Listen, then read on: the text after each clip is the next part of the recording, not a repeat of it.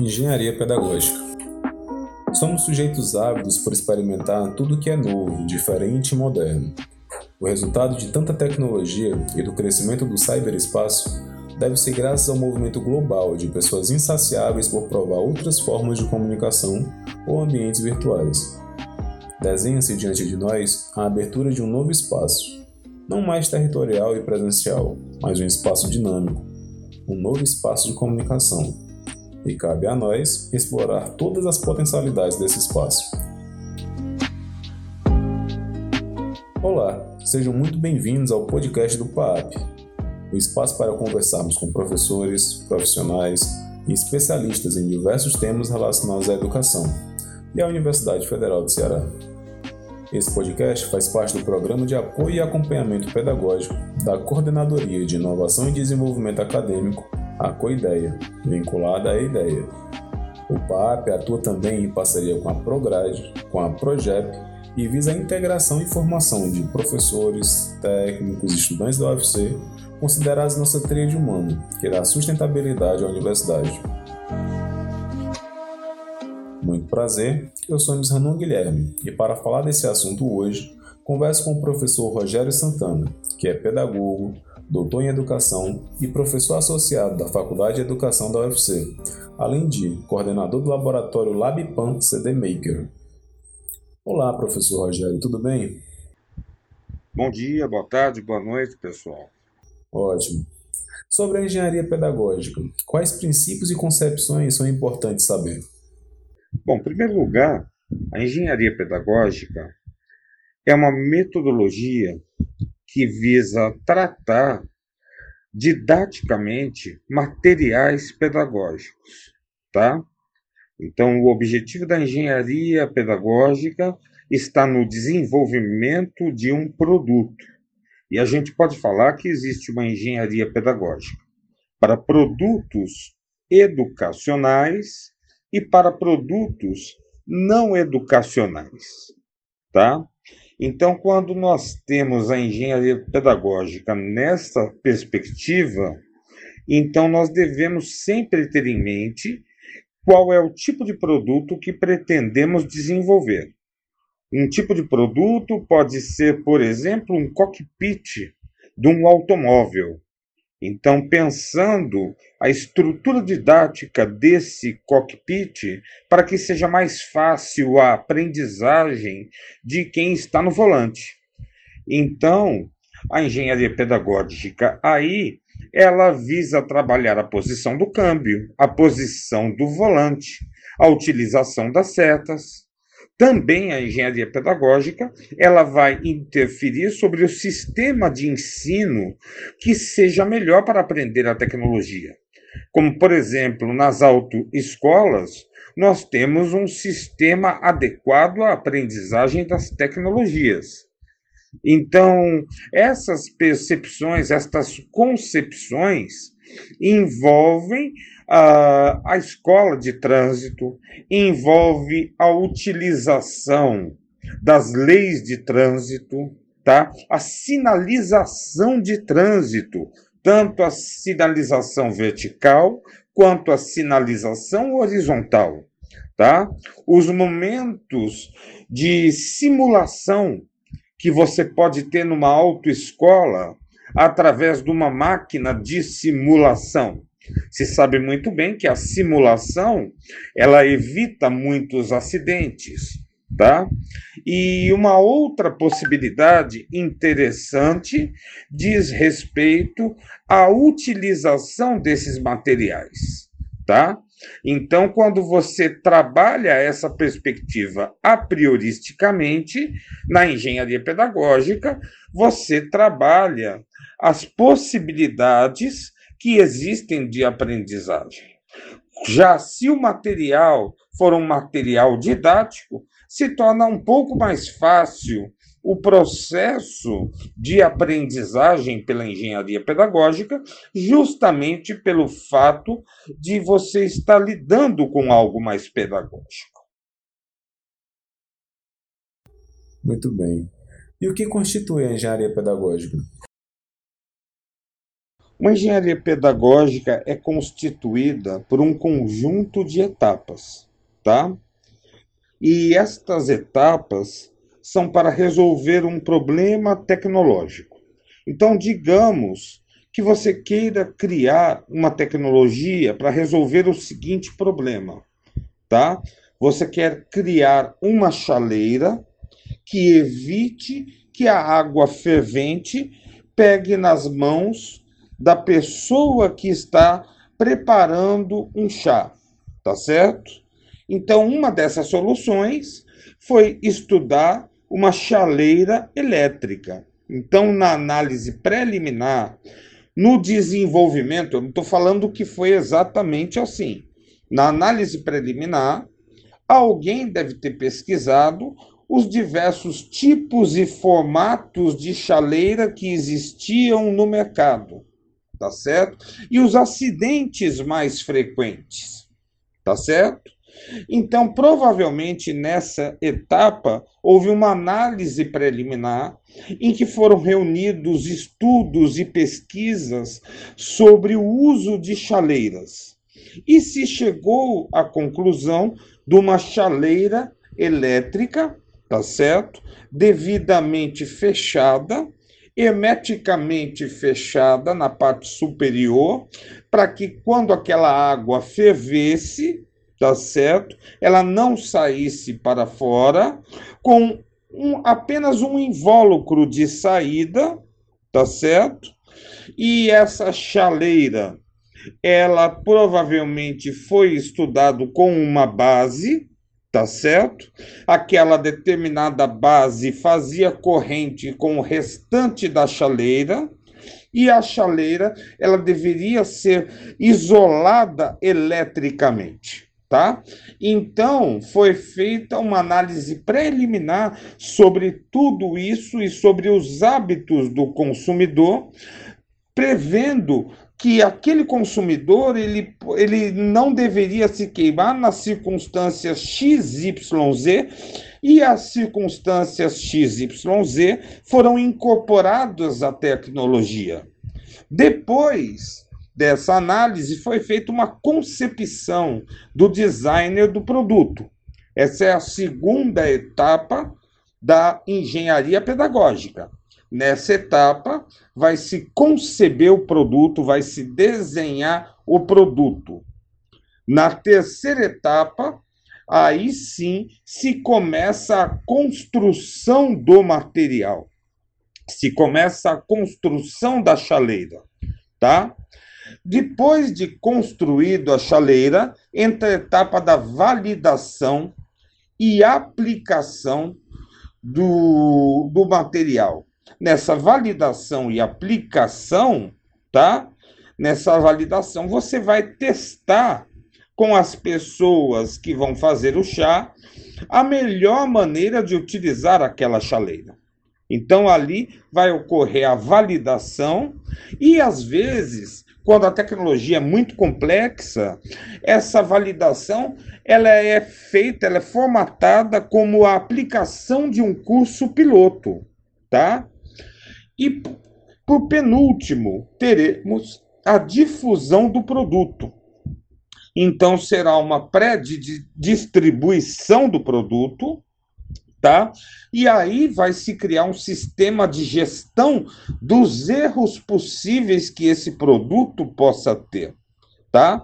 Para finalmente você chegar à gestão do produto propriamente dita, tanto a gestão de erros quanto à gestão de versões e revisões daquele produto.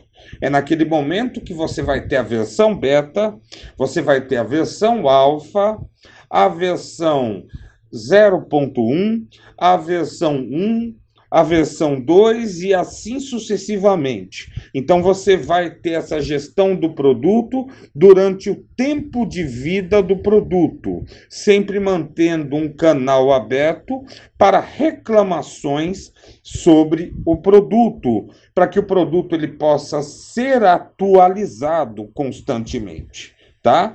Então, nessa etapa, nós temos todo o ciclo da engenharia pedagógica ocorrendo, tá? E por que é uma engenharia pedagógica? Ela vai discutir os aspectos educacionais sobre o uso da tecnologia, tá? Vai discutir os aspectos do uso do cotidiano sobre a aprendizagem da tecnologia. Entendi. Quais as contribuições da engenharia pedagógica para as práticas educativas digitais?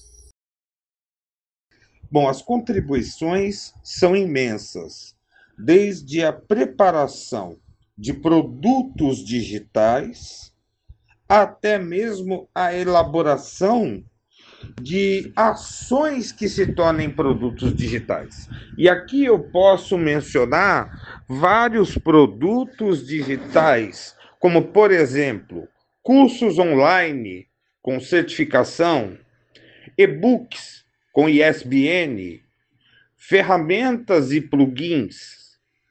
Posso falar também dos templates e scripts, programas de assinatura, audiobooks com ISBN, videoaulas. Posso falar também dos podcasts Posso falar também de videocasts. Posso falar também da rádio web. Posso falar de kits de robótica educacional. Posso falar de computadores educacionais. Posso falar de cursos sobre temáticas específicas. Recentemente, eu estive orientando dois alunos sobre desenvolvimento de cursos com GeoGebra tá? Desenvolvimentos de jogos ou ainda desenvolvimento de gamificações didáticas ou gamificações voltadas ao trabalho. Então existem várias contribuições para as práticas educativas digitais que a engenharia pedagógica ela pode viabilizar no seu desenvolvimento e nas suas ações. Interessante. No que se refere à engenharia pedagógica e à engenharia didática, quais relações são importantes conhecermos? São metodologias distintas, tá? Que foram criadas por pessoas diferentes. A engenharia pedagógica foi desenvolvida pela professora Franci Henry, tá? Que trabalhou na Universidade de Suíça e também trabalhou na Universidade Canadense, se eu não me engano, na TELUQ, tá certo? Então, a Franci Henry, ela criou uma metodologia para o desenvolvimento de materiais, tá certo? E de produtos educacionais ou não educacionais, tá certo?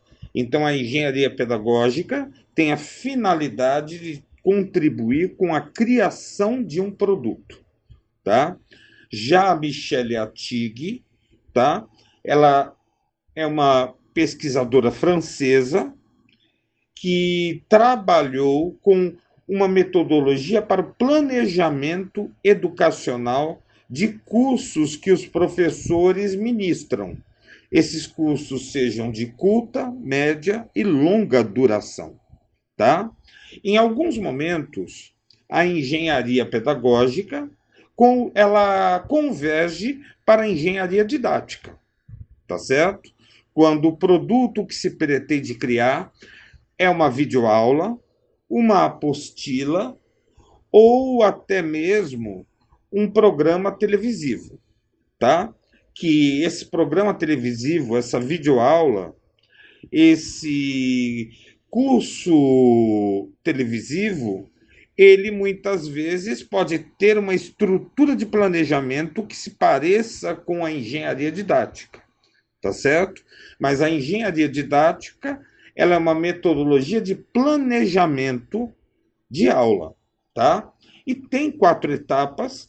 Ela é, na engenharia na engenharia didática, perdão, você tem uma análise preliminar também, só que a análise preliminar da engenharia didática você pesquisa tudo sobre o assunto que você pretende ensinar, tá? Você vai ter uma análise a priori, que vai ser a preparação dos materiais didáticos que você vai trabalhar durante a formação. Você vai ter uma experimentação, que é o momento da aula, tá certo?